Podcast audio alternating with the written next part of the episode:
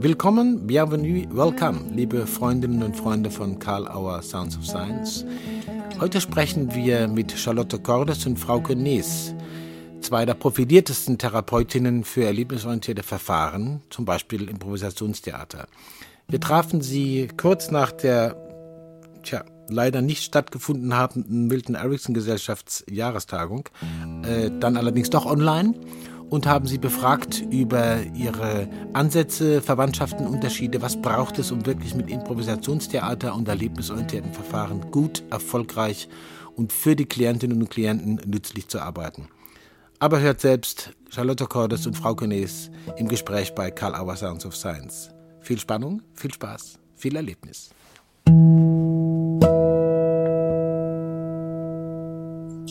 Guten Morgen, Charlotte Cordes. Guten Morgen, Frau Genes.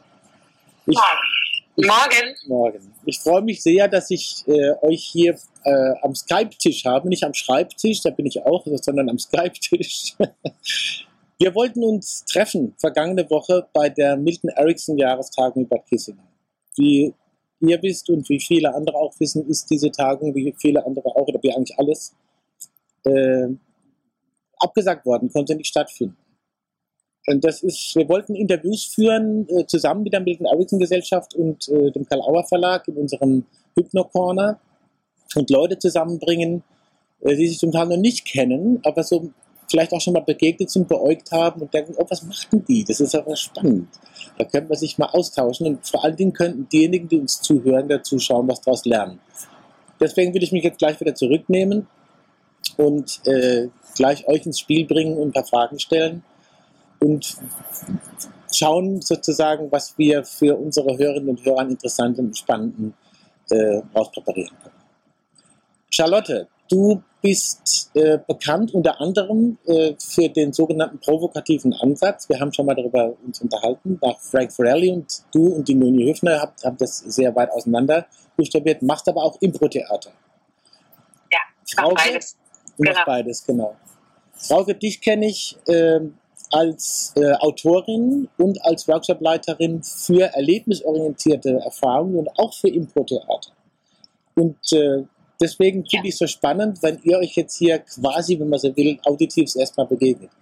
Charlotte, was, was muss man sich vorstellen, wenn du, fangen wir mit dem Impro-Theater an, wenn du mit Leuten arbeitest in deinen professionellen Kontexten, was passiert da eigentlich? Was muss man sich darunter vorstellen?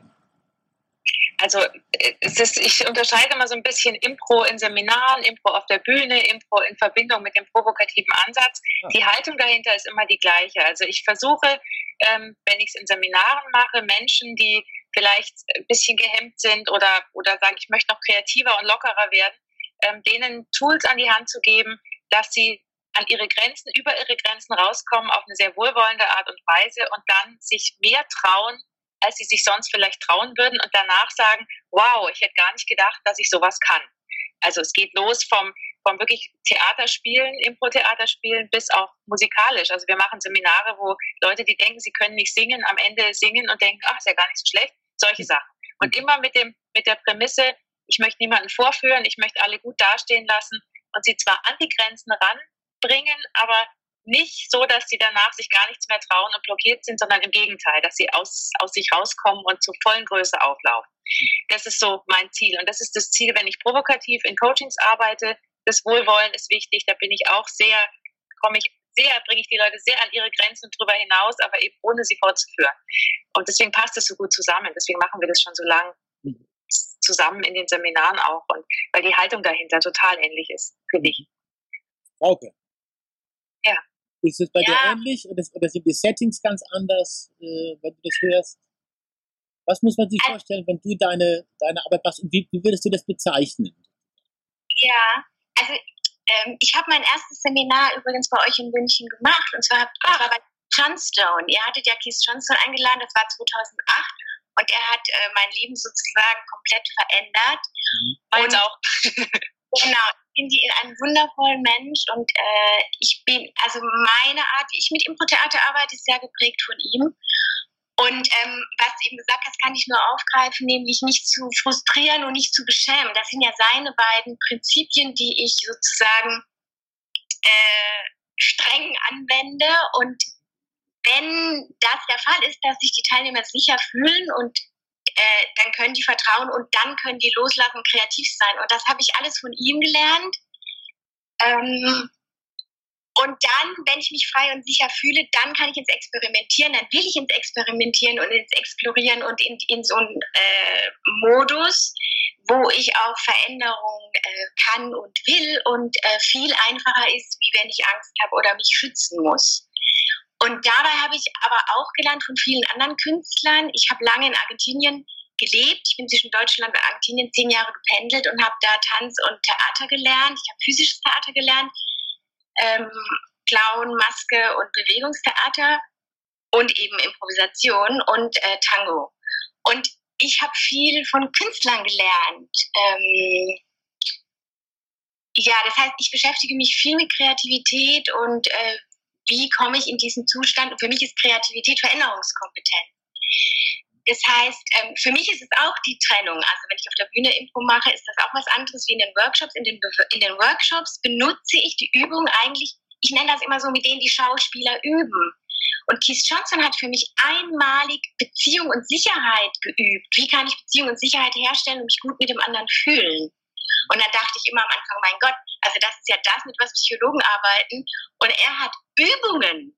Also das ist nicht auf kognitiver Ebene, da wird nicht ewig drüber gesprochen und äh, äh, sondern es wird getan, erlebt und Vertrauen kann ja nur entstehen durch äh, Erfahrung über Zeit. Das kann ich ja nicht von vornherein äh, voraussetzen. Und das finde ich völlig faszinierend, dass man die Erfahrung machen kann und ich muss die Erfahrung machen, um im Gehirn was zu verändern. Ja. Da habe ich gleich eine Frage. Ja, ich, ich, Sorry. Ja, ja, nee, direkt genau, ich, ich wollte noch ganz kurz ja. auch noch zur Bühne, weil wir zum Beispiel auf der Bühne ähm, das also es, es klingt, das es wird nicht Therapie, aber es wird fast therapeutisch, weil wir so, so eine Art Live-Stories auf der Bühne inzwischen machen. Das heißt, wir holen uns tatsächlich Leute aus dem Publikum mit so einer Frage wie, was beschäftigt euch gerade, mhm. ähm, auf die Bühne, setzen die inzwischen dahin. Der Kies hat das Live-Game damals erfunden. Ich weiß nicht, das kennst du auch vielleicht, Frauke, da habe ich auch Workshops mitgemacht. Und wir haben uns da so Elemente rausgepickt, haben es Live-Stories genannt und mischen praktisch dieses Provokative mit, dem, mit den Live-Stories auf der Bühne. Also wir interviewen jemanden wirklich eine halbe Stunde. Ich habe das jetzt schon ein paar Mal gemacht. Da hilft mir natürlich meine provokative Arbeit sehr, meine Coaching, meine Beratungsarbeit und versuchen dann aus diesen Geschichten raus Szenen zu generieren, die improvisiert sind, aber nicht nachspielen, was der erzählt. Und das macht total Spaß. Ich habe letztes Mal zum Beispiel eine gefragt, auf so einem Kongress war das sogar, auf so einem Impro-Kongress, die war auf der Bühne und ich habe sie gefragt, ähm, welche ihrer Kinder sie am liebsten mag. Und das Publikum wurde erstarrte. Er sagt, du kannst es doch nicht fragen. Die waren so, oh! und die antwortete aber. Und ich meine, sie muss ja nicht antworten. Und sie hat danach auch gesagt, es war vollkommen okay. Sie hätte ja auch sagen können, mache ich nicht. Und dann konnten wir daraus wieder Geschichten improvisieren, wie dieses Kind oder der Enkel von diesem einen Kind in der Zukunft sein wird und so. Und sowas liebe ich. Und das passt natürlich. Ich bin wahnsinnig provokativ in diesen Interviews. Kann gar nicht anders. Weil ich das natürlich aus dem Coaching die ganze Zeit erlebe. Aber das ist für mich inzwischen die Bühne, was Impro angeht, was wir machen. Also diese ganzen Spiele und so, die mache ich fast nur noch in Seminaren, weil ich die für super Trainingsspiele halte. Auf der Bühne machen wir die eigentlich gar nicht mehr. So, auch vielleicht als Ergänzung ich höre jetzt gerade so bei dem, was du praktisch beschrieben hast, also von dieser Erfahrung mit Leuten, die dann vor anderen was erzählen. Frauke, du hast vorhin auch äh, gesagt, äh, man muss sowas, das habe ich das Wort nicht benutzt, ich sage mal, Vertrauen schaffen. Also, Vertrauen oder Zutrauen. Bei mir klingelt okay. natürlich da immer das Thema Atmosphäre mit, wie auch immer. Also ähm, gibt es da irgendwie Hinweise dafür? Ich stelle mir das gar nicht so einfach vor, gerade wenn das das, das, äh, das Gruppensetting ist. Und gerade für Gruppensettings ist das ja offensichtlich sehr spannend. Was sozusagen ist absolut unverzichtbar, auf was man achten muss, wenn man ziemlich sicher sein will, dass das Zutrauen und das Vertrauen geschaffen werden oder gerahmt werden. Systemisch gefragt, gefragt, was würde man beobachten, wenn ihr dabei seid, äh, das zu befördern? Frauke. Ja. Ähm, also für mich ist das, dass ich das, was ich sage, auch tue das heißt, ich halte nicht, ich halte nicht, ich, ich sage eigentlich nicht, was hier wie läuft, sondern ich tue das direkt. Also die erfahren das sozusagen in der ersten Stunde, indem sie merken, ähm, äh, ich habe das in der Hand, ähm, ich weiß, was ich tue, mhm. ich, äh, niemand muss etwas tun, was er nicht will. Ja, also die können sich darauf verlassen in äh, jeder Situation. Dann, äh, also dieses typische, diese Spiele, die, die äh, das äh, Fehler machen nicht nur nicht schlimm ist, sondern äh, gut ist und solche Dinge. Also alles, was Vertrauen schafft, aber eben praktisch im Erleben mit den anderen. Und ich, äh, ich arbeite wahnsinnig gerne mit Gruppen. Ich finde Gruppen ähm, ist ein wahnsinniges Potenzial drin, weil das äh, sich zeigen und gesehen werden ist. Und da ist für mich die Verbindung zur Bindungstheorie, die, so, die ich so, weil ich viel therapeutisch eben auch arbeite. Verbindungstheorie, ne? Mhm. Für mich zentral ist, ähm, sich eben zeigen zu können, gesehen zu werden und in andere Rollen zu schlüpfen. Aber um nochmal eins zu sagen, was ich für Vertrauen so wichtig finde, ich habe ja auch Clown gelernt hm. und der Clown sendet ja die ganze Zeit solche Signale. Also ich bin so verbunden mit so einem inneren Kindanteil. Das ist man so und so im Spiel und Spiel an sich ist ja schon was, was so Sicherheit vermittelt. Und der Clown hat es irgendwie, der, der toppt es noch, weil er so dieses Kindliche auch in den Leuten anspricht, was ja sowas, was äh, Verletzliches auch öffnet. Und der Clown ist ja im Begriff von Verletzlichkeit. Also er steht sich mit seiner ganzen Verletzlichkeit steht er ja hin und äh, das ist das, mit was er spielt. Und, äh, die Verletzlichkeit ist Scheitern und die Fehler. Und ich glaube, dass das auch, äh, also in den anderen was auslöst. Ähm, ja, dieses, ich glaube, ich, ich zeige mich auch, wie ich bin und bin greifbar und äh, also könnte man sowas sagen wie Authentizität oder so? Also sozusagen Passung, walk your Einfach talk? lesbar. Ich mhm. bin lesbar für mhm. die Leute. Die wissen, wo sie dran sind. Charlotte, ist das bei ja, und ich finde, der, der Punkt, was du sagst mit der Authentizität, das ist, da ist schon was dran. Also ich werde auch oft gefragt, bist du, bist du anders auf der Bühne als im Seminar, als zu Hause und so. Das kennt die Frau, kennst du bestimmt auch, Frauke. Ähm, und ich kann immer sagen, äh, irgendwie, ich glaube, ich bin, ich bin schon immer ich. Also wenn ich jetzt mit euch rede, ich rede, glaube ich, nicht anders im Seminar. Und natürlich, wenn ich jetzt zu Hause mal einen Streit habe, dann, aber selbst das kann auch im Seminar mal passieren, dass, dass man, dass man sich mal streitet oder mal aneckt. Also ich glaube wirklich, ich bin relativ authentisch, was meine Bühnenarbeit und, und meine, meine Seminararbeit und mein Privatleben angeht. Und natürlich, wenn ich auf der Bühne in eine Rolle schlüpfe und eine Szene spiele, wenn ich eine alte Frau spiele, das bin ich, naja, so langsam bin ich noch nicht.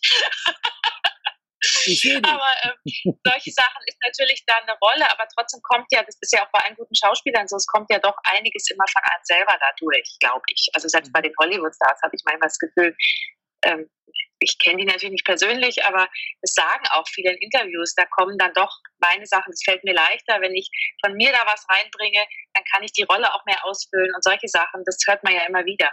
Also ich glaube, so ganz kann man sich da nicht rausnehmen. Und ich glaube, man merkt, ich habe das letztes Mal wieder gedacht, da habe ich so ein Online-Seminar, ein Impro-Seminar gemacht und wir haben so an Monologen gearbeitet. Da kommt so viel Eigenes immer mit rein, gerade wenn man improvisiert. Und dann wird es auch interessant. Also ich finde, dann wird es oft sehr spannend, weil dann kommen die, kommen die Emotionen wirklich durch. Mhm. Wenn man nur was spielt, dann ja, deswegen sagt, wenn du das mit dem Clown sagst, mit der, Verletz mit der Verletzlichkeit, ich kenne einige Clowns auch und die berühren mich immer dann besonders, wenn sie so verletzlich sind. Und das sind ganz oft Sachen, die auch irgendwas mit ihnen zu tun haben. Nicht alles natürlich, aber irgendwie schon ein bisschen. Ja. ja. Also ich könnte mir vorstellen, äh, dass man ja manchmal doch auch ein bisschen, selbst wenn man diese Sicherheit zeigt und diese, diese, diese, diese Zutrauen, diese Zuversicht, äh, dass man mit sich selber auch beschäftigt ist, wenn man aus Angst kommt oder Angst vor einem Konflikt. Kann man das dann auch zeigen, sozusagen, man ist praktisch Beispiel für die Leute, die da sind, zu sagen, äh, auch damit kann ich so und so umgehen und man muss es irgendwie beobachtbar machen. Das würde für Auf mich. Jeden Fall. Ja, einfach die andere Frage, die da mitkommt, ist, das habe ich mir vorhin nebenher notiert wegen Bühne, und dieses Holen von Leuten aus dem Publikum mit denen arbeiten das hat ja irgendwie, erinnert das ja fast an, an die klassische Bühne aus der Antike. Ja? Also stellvertretende oder Drama, stellvertretende oder auch Komödie, stellvertretend, äh, wo Leute, die zuschauen, selbst sowas erleben. Ich glaube, hat das Katharsis oder so genannt. Ist das zu hochtrabend gesagt oder ist da was drin? Wer auch. Also, okay. also für mich ist die Chance von Theater und äh, das ist ja im, im Playback-Theater und Forum-Theater dass ich externalisiere, dass ich mir was von außen angucken kann und dass ich Variationen davon sehen kann. Und die Schwierigkeit, die wir haben in einem Therapieprozess, ist ja, dass Leute stecken geblieben sind in Mustern und Rollen und Vergangenheit. Und durch das Schlüpfen in eine andere Rolle kann ich mich anders erleben. Und, mhm. äh, und äh, es geht doch etwas anderes. Und das ist trotzdem auch ein Teil von mir oder kann ein Teil von mir werden, wenn ich da weiter und tiefer gehe. Probehandeln ja. sozusagen. Oder ist das zu, zu banal? Also Probe erleben, oder? Ja, ja, aber für mich geht es tiefer und weiter eigentlich. Okay. Mhm. Äh, Probehandel auf alle Fälle, weil es ja ein sicheres Terrain ist. Mhm. Ähm, ja, Probehandel hat für mich noch von sowas von, ich weiß noch, was ich tue. Mhm. Ähm, aber eigentlich, wenn ich mich im Spiel verliere, ist es mehr wie Probehandel. Ist es mehr wie, äh, wie heißt dieses, äh, wenn ich, bevor ich ins Flugzeug steige als Pilot, übe ich das trocken. Das ist, erinnert mich an Probehandel. Für mich geht es viel weiter. Ja. Weil ein kreativer Prozess angestoßen ist. Ja, ja, total. Das kann ich total unterschreiben, was du sagst. Also wenn wir provokativ zum Beispiel arbeiten, dann ist es auch nicht so, dass wir, das eine, was, was du sagst, das Probehandel, finde ich, ist sehr kopflastig. Ja. Und wenn man, wenn man aber einen Schritt weiter geht und wir holen ja auch, wenn wir provokativ arbeiten, kitzeln wir ja Widerstände gegen die Selbstständigung hervor und die sind emotional gefüttert und nicht nur im Kopf. Und dadurch passiert dann Veränderung. Und das ist genau das, was du auch sagst, Frauke. Wenn die dann spielen, dann kommen die Emotionen und dann passiert was, wo sie vielleicht selber überrascht sind von sich selbst. Ah, das geht auch, interessant und, und dann machen sie was anderes, aber es ist mit der Emotion gefüttert und nicht nur rational, ja, ja, könnte ich mal machen und dann machen sie es doch nicht. Und das finde ich das Schöne und deswegen passt es auch gut zusammen, finde ich. Also das Theater und das provokative Impro-Theater, wie auch immer, ähm, weil wir oft merken, die Klienten versuchen, irgendwelche rationalen Sachen uns zu erzählen und dann wollen sie eine Patentlösung im Kopf, zehn Punkte planen, was sie jetzt machen sollen. Und wir versuchen, die Emotionen rauszukitzeln und dann sind sie selber überrascht davon, dass sie dass irgendwas ganz tief reingeht und trotzdem gibt es eine Leichtigkeit, es wird jetzt kein Drama und sie verändern was und zwar lang anhalten. Und das finde ich total spannend. Mhm. Da ist bei uns halt der, bei dem Provokativen der Humor sehr viel mit drin, beim Impro auch. Also es ist, muss ja immer irgendwie humorvoll bleiben und gleichzeitig in die Tiefe gehen. Das ist der Clown wieder. Mhm. Da kommt genau. wieder alles zusammen. Spielerisch sein, weil solange es spielerisch ja. ist, ist es sicher. Aber mir kommt da noch ein Das ist ein interessanter Satz übrigens. Den musst du nochmal sagen. Solange es spielerisch ist, ist es sicher. Sehr interessant. Mhm. Ja, ja das, man wiederholen. Äh, für mich muss es sicher sein, weil nur dann kann ich mich öffnen und Kontrolle loslassen. Mhm. Und das für mich ist Kontrolle ein, ein, ein extrem wichtiger Begriff, weil äh, wir wollen ja Kontrolle sozusagen umgehen, weil ich muss, damit ich mich verändern kann, eine neue Erfahrung machen. Also wenn ich äh, äh festsitze in Mustern, heißt es ja, dass ich Kontrolle nicht aufgebe. Gleichzeitig ist aber Kontrolle aufgeben die größte Angst. Und jetzt ist so die Frage, ja, wie jetzt, ja? Kontrolle aufgeben, aber will nicht Kontrolle aufgeben. Und die Kontrolle ist sehr wohl da, weil es ein wichtiges Bedürfnis ist, was ich nicht äh, weg äh, übergehen kann, und zwar aber über die Beziehung und über die Sicherheit der Beziehung in der Gruppe und, und zu der Leitung, durch den Humor, durch das, dass Fehler nicht schlimm sind und durch das Spielerische und durch die gemachte Erfahrung, dass das stimmt. Also, dass ich mich hier so zeigen kann, wie ich bin, mit allem, was da ist und gleichzeitig aber, wenn jetzt äh, ich in, in, in, andere Zustände käme, die, wo ich Unterstützung brauche, auch gehalten werden kann und der andere das auch halten und aushalten kann. Und äh, und ich darin gehalten werde. Das heißt, das verändert, verändert einen ja dann wieder. Das verändert ja dann denjenigen, der das, das macht, macht was anderes. Der, der guckt nicht mehr in die eine Ecke, sondern dreht sich plötzlich um und sieht, ah, da ist ja noch was. Mhm. Das merke ich immer, wenn du das so beschreibst. Das passiert total oft. Und dann ist wieder, und dann merkt er, ah, es geht, es geht auch anders. Und das ist dann wirklich eine, eine, eine nicht nur eine Kopfentscheidung, sondern er merkt, er spürt beim Tun, dass es auch anders geht. So, er oder sie. Ich habe eine ganz praktische Frage auch über die Settings, wie man sich das vorstellt. Ihr habt beide äh, das Thema angesprochen. Es gibt ein, ein Bühnensetting, das wahrscheinlich sich, sich äh, doch auch unterscheidet vom Workshop-Setting, obwohl sich das vielleicht auch mischt bei dem, was du schon wieder vorhin erzählt hast, bei diesem paradigmatischen Durcharbeiten mit Leuten aus dem Publikum. Äh, wenn ich jetzt mal auf die, auf die Gruppen gehe oder vielleicht auch klinische Kontexte, weiß ich nicht so genau. ob das dort überhaupt angewendet wird oder ob das noch ein Desiderat ist. Gibt es irgendwie eine Grenze, wo man sagen könnte, so und so viele Leute, dann ist es zu groß? Oder, oder, oder auch, auch ein Minimum? Gibt es da Erfahrungen von 8 bis 20 oder wie auch immer? Oder ist das eine Frage, die gar nicht so wichtig ist? Weiß nicht, willst du zuerst oder ich kann auch was dazu sagen? Ja, ja. Für mich. Ähm, ja, nee, sag. Ach du, ach du, ach du. Ich finde, äh, es kommt darauf an, was das Ziel ist. Also, mhm. wenn ich individueller arbeite, beziehungsweise wenn es Menschen sind, die, die belasteter sind, dann äh, würde ich nicht mehr wie zwölf nehmen, wobei ich immer auch eine gewisse Größe für mich äh, immer von Vorteil ist, weil ich mich dann auch in Anführungszeichen verstecken kann, sprich am Anfang mehr gucken kann. Und ähm, weil für mich jemand, der, der eher schüchterner ist oder introvertierter oder belasteter ist, der muss einfach nur länger gucken können und beobachten, bis er sieht, ah ja, okay, so läuft das hier. Und dann in dem Moment, wo Sicherheit da ist, kommt wieder dieses Explorationsbedürfnis und dann will ich auch. Ja? Mhm. Aber ich kann genauso, äh, ich habe auch mit 170 Leuten mhm. gearbeitet. Mhm. Dann habe ich natürlich ein anderes Ziel. Mhm, genau. äh, dann mache ich mehr Kleingruppe und äh, dann kann ich nicht alle mehr sehen, das ist klar. Mhm. Aber dann, aber das geht auch, wenn das Ziel ist. Mhm. Okay. Also ich kann, kann, würde ich genauso sagen. Also es kommt darauf an, was du machen willst. Und wir haben auch, wir haben Einführungsseminare, da sind bis zu 60 Leuten, aber da ist es wirklich, wir machen Live-Arbeiten und wir machen Kleingruppenübungen. Bei einem Musikimpro-Seminar, wo ich, da habe ich dann nur 12 oder 15 Leute, weil da möchte ich auch jeden Einzelnen mal nach vorne kriegen. Ich bin da sowieso mhm. ziemlich brachial. Also wenn ich eine Gruppe habe, klar bei 170 kriege ich nicht mehr jeden Einzelnen mit, aber bei, auch bei 30 Leuten ich schaue immer, dass ich keinen verliere und dass ich wirklich jeden als Freiwilligen nach vorne hole. Ich sage immer, oh, wer will freiwillig? Ah, du siehst so freiwillig aus oder sie. Und dann schnappe ich mir den. Mhm. Und wenn ich da selber kein Problem damit habe, habe ich noch nie erlebt, dass jemand nicht mitkommt. Mhm. Und da guck mal, es ist genau wie auf der Bühne. Man muss halt gucken. Ich nehme auch nicht jeden mit auf, als Interviewpartner auf die Bühne. Mhm. Wenn einer mir signalisiert, um Gottes Willen, bitte nicht und schaut weg, dann nehme ich den natürlich nicht. Ja klar, mhm. also ich versuche schon, dass das irgendwie passt.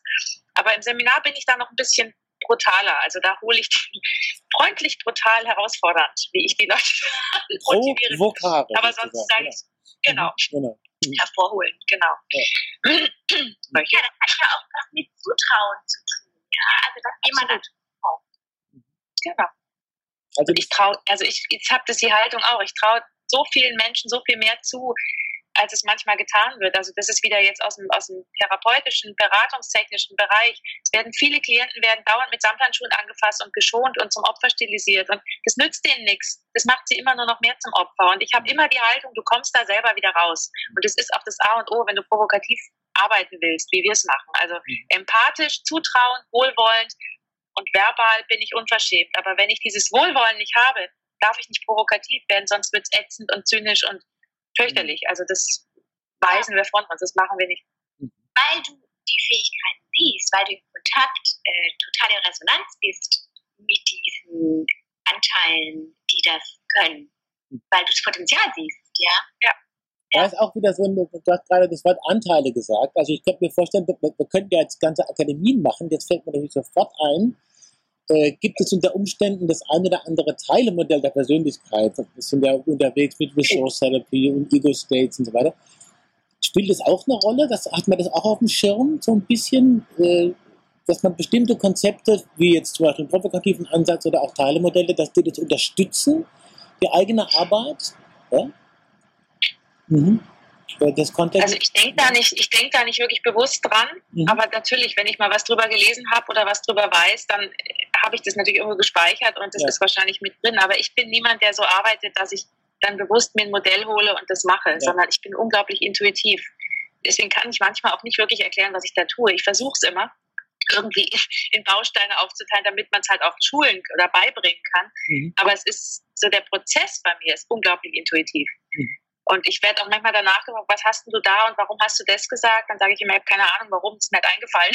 Mhm. Das klingt immer so ein bisschen esoterisch, aber es ist tatsächlich so. Ich kann es ich kann's oft nicht erklären. Mhm. Komisch, ja. Äh, ich liebe Teilearbeit. Äh, ich arbeite wesentlich mit Teilearbeit. Ähm, ich, hab, ich lerne bei Schwarz in der Family System in den USA. Mhm.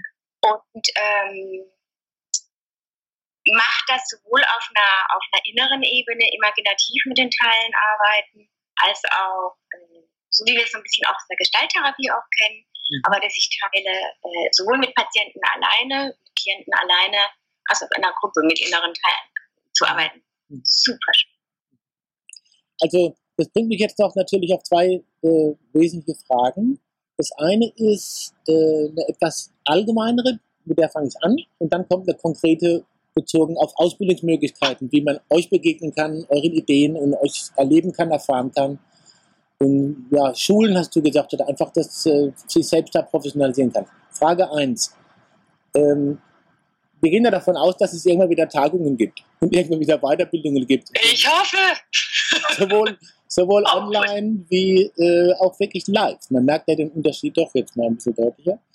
Ähm, wenn ihr so anschaut, die Entwicklung der beraterischen Coaching, psychotherapeutischen, klinischen Szene in den letzten Jahren und dann wir so einen Flug nach vorne machen, was würdet ihr euch bezogen auf diese Intro und provokative und äh, ähm, erlebnisorientierte Arbeit wünschen, dass sich da im Feld noch mehr entwickelt? Würdet ihr das euch wünschen, dass da irgendwie noch mehr Wahrnehmung kommt und dass mehr in die Weiterbildungen kommt? Oder denkt ihr, das ist eigentlich auf einem guten Weg? Frauke. Äh, ich würde mir das absolut wünschen, weil ich es extrem hilfreich finde. Also, und zwar, also körperorientiert zu arbeiten. Erlebnisorientiert heißt körperorientiert zu arbeiten und nicht mhm. im Sessel zu sitzen und äh, mich auf einer kognitiven Ebene, also natürlich auch emotionaler Ebene zu bewegen, sondern ich muss, ich muss mich, ich muss in Bewegung kommen und mhm. zwar wortwörtlich in Bewegung kommen. Mhm. Und äh, ja, also da äh, sowohl die, das Spielerische wie die Bewegung, wie ähm, die Interaktion, viel mehr Interaktion und mhm. äh, viel weniger kognitiv. Das ist wichtig, aber es reicht nicht. Ja. Genau. Reicht nicht, genau. Ja. Charlotte. Ja, ich sehe es genauso. Also ich, ich glaube auch, dass diese, es wird ja Gott sei Dank mehr. Also ich beobachte das, dass manche zum Beispiel auch Trainer, die sagen, ich mache mit den, mach mit den Leuten, mit den Klienten Sport und dabei coache ich sie oder therapiere sie und sowas. Also diese Bewegung, die bringt ja unglaublich viel Bewegung in allem. Das, was du ja auch schon gesagt hast. Mhm. Und deswegen finde ich da auch dieses Impro. Und ich mache auch zum Beispiel in meinen provokativen Einzelsitzungen, ich sitze inzwischen nicht mehr nur auf zwei Stühlen. Also wenn ich auf Kongressen bin, auf einer Bühne, mache ich es oft, damit man es halt sieht. Aber ich spiele den Leuten was vor, ich, ich zwinge die zum Aufstehen und mitmachen und, mhm. und solche Sachen. Also es wird sehr szenisch oft, sogar mit den Klienten. Mhm. Und das ist ja auch wieder körperliche Bewegung. Ich habe eine Klientin auch mal, da wusste ich, die kann Klavier spielen und singt ein bisschen. Dann habe ich immer gesagt, so, jetzt gehen wir ans Klavier.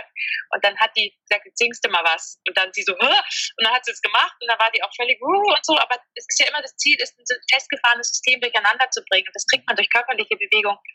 Mhm und durch solche Sachen sehr gut hin, finde ich. Dass da so eine Bewegung, so eine, so eine emotionale Bewegung reinkommt. Ja. Damit ist auch schon klar, dass es im Einzelsetting äh, durchaus sehr nützlich ist und sinnvoll ist, wenn man diese Möglichkeiten nutzt und kennt und weiß, wie es geht. Unbedingt.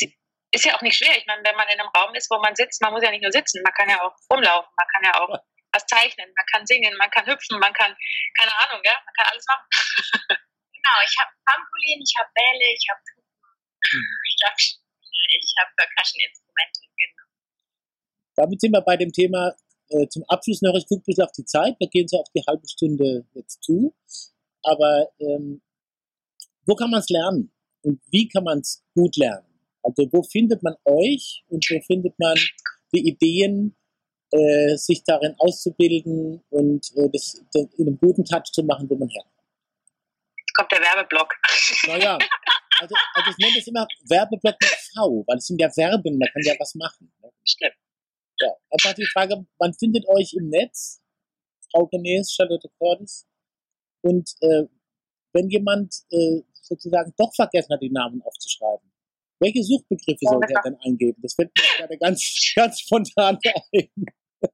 Also bei uns, wenn man eingibt provokativer Ansatz oder provokative Systemarbeit oder provokatives Coaching, dann müsste man auf unsere Seite, aufs Deutsche Institut für provokative Therapie, relativ schnell kommen. Das mhm. ist www.provokativ.com. Okay. Und dann ist da eigentlich alles, was wir so anbieten an offenen Seminaren, was wir extern machen, das findet man uns und alles und kann uns auch schreiben oder anrufen oder wie auch immer, was man möchte. Okay. Where do we ja. find you? Oder Bitte? Was sollte man eingeben, um zu finden, was dich äh, im wahrsten Sinne des Wortes professionell umtreibt und was du machst? Ähm, ich, bei mir ist, glaube ich, das Wort Tango noch, Theater-Tango, Frauke, dann würde man mich auch finden. Mhm. Ich werde ja viel für, äh, ich verbinde Psychologie mit Tango. Mhm. Das Unterschied bei Tango ist die asymmetrische Beziehung. Ich habe beim Impro-Theater eine asymmetrische Beziehung.